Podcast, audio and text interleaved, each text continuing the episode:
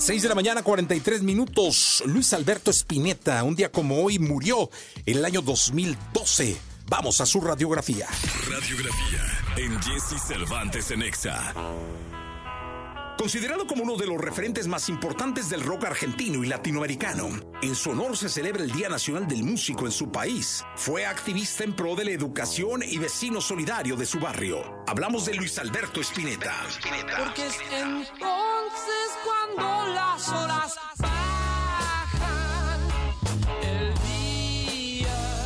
El Flaco, como también se le llamaba, nació un 23 de enero de 1950 en el barrio de Núñez, en Buenos Aires, Argentina, dentro de una familia con costumbres musicales. Su padre era cantante de tango y sus tíos trabajaban en el sello discográfico Columbia. A mi padre le gustaba que yo me pusiera a cantar y mi madre decía que no, que no me hinchara, que, que me dejara, que si yo quería que lo hiciera, pero que no me instara.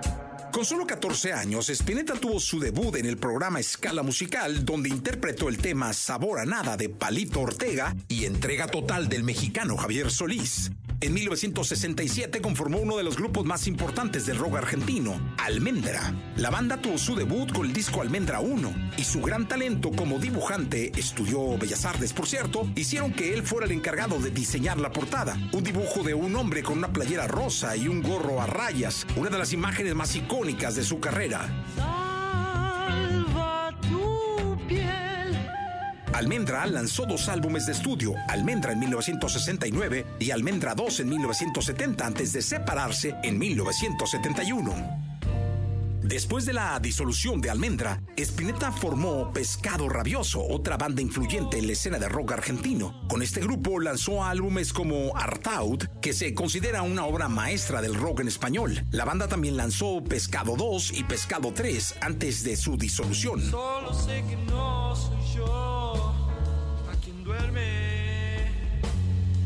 A lo largo de su carrera, Luis Alberto participó en varios proyectos musicales como Invisible, Jade y Spinetta Jade. Su música abarcó diversos géneros, desde el rock progresivo hasta el jazz y la música folclórica. Fue reconocido por su habilidad para combinar letras poéticas y complejas estructuras musicales. seguir develando lo que significa la música. Así también ese alimento es como la comida es para el estómago, la música es para el alma.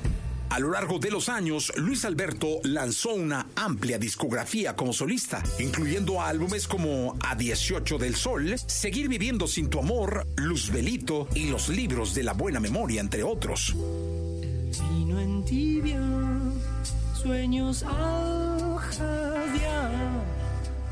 Durante su vida, el flaco participó en la creación de 376 canciones, 31 álbumes de estudio, 7 en directo, una banda sonora y 3 discos recopilatorios.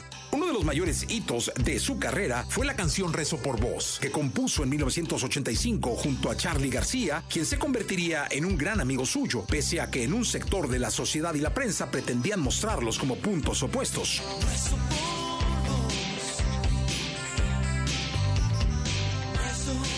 Fue un apasionado del fútbol y fanático del River, y aunque el tema El anillo del capitán Beto no le escribió en homenaje al futbolista Beto Alonso, se convirtió en un himno de los hinchas. Obviamente forma una gran parte de mi vida, está constituida por fútbol, por haber nacido cerca de la cancha de mi, mi- mi club favorito que es River. Luis Alberto Spinetta murió el 8 de febrero de 2012 a causa de cáncer de pulmón. En su recuerdo y reconocimiento, el 23 de enero se conmemora en Argentina el Día Nacional del Músico. Es lógico, yo creo que uno tiene más miedo a sufrir que a morir. No sabe lo que es morir. Un artista vanguardista y visionario que influyó en varias generaciones de músicos en América Latina. Su legado perdura a través de su impacto en la música y la cultura y su obra continúa siendo apreciada por fans y críticos de todo el mundo. Él es Luis Alberto Spinetta.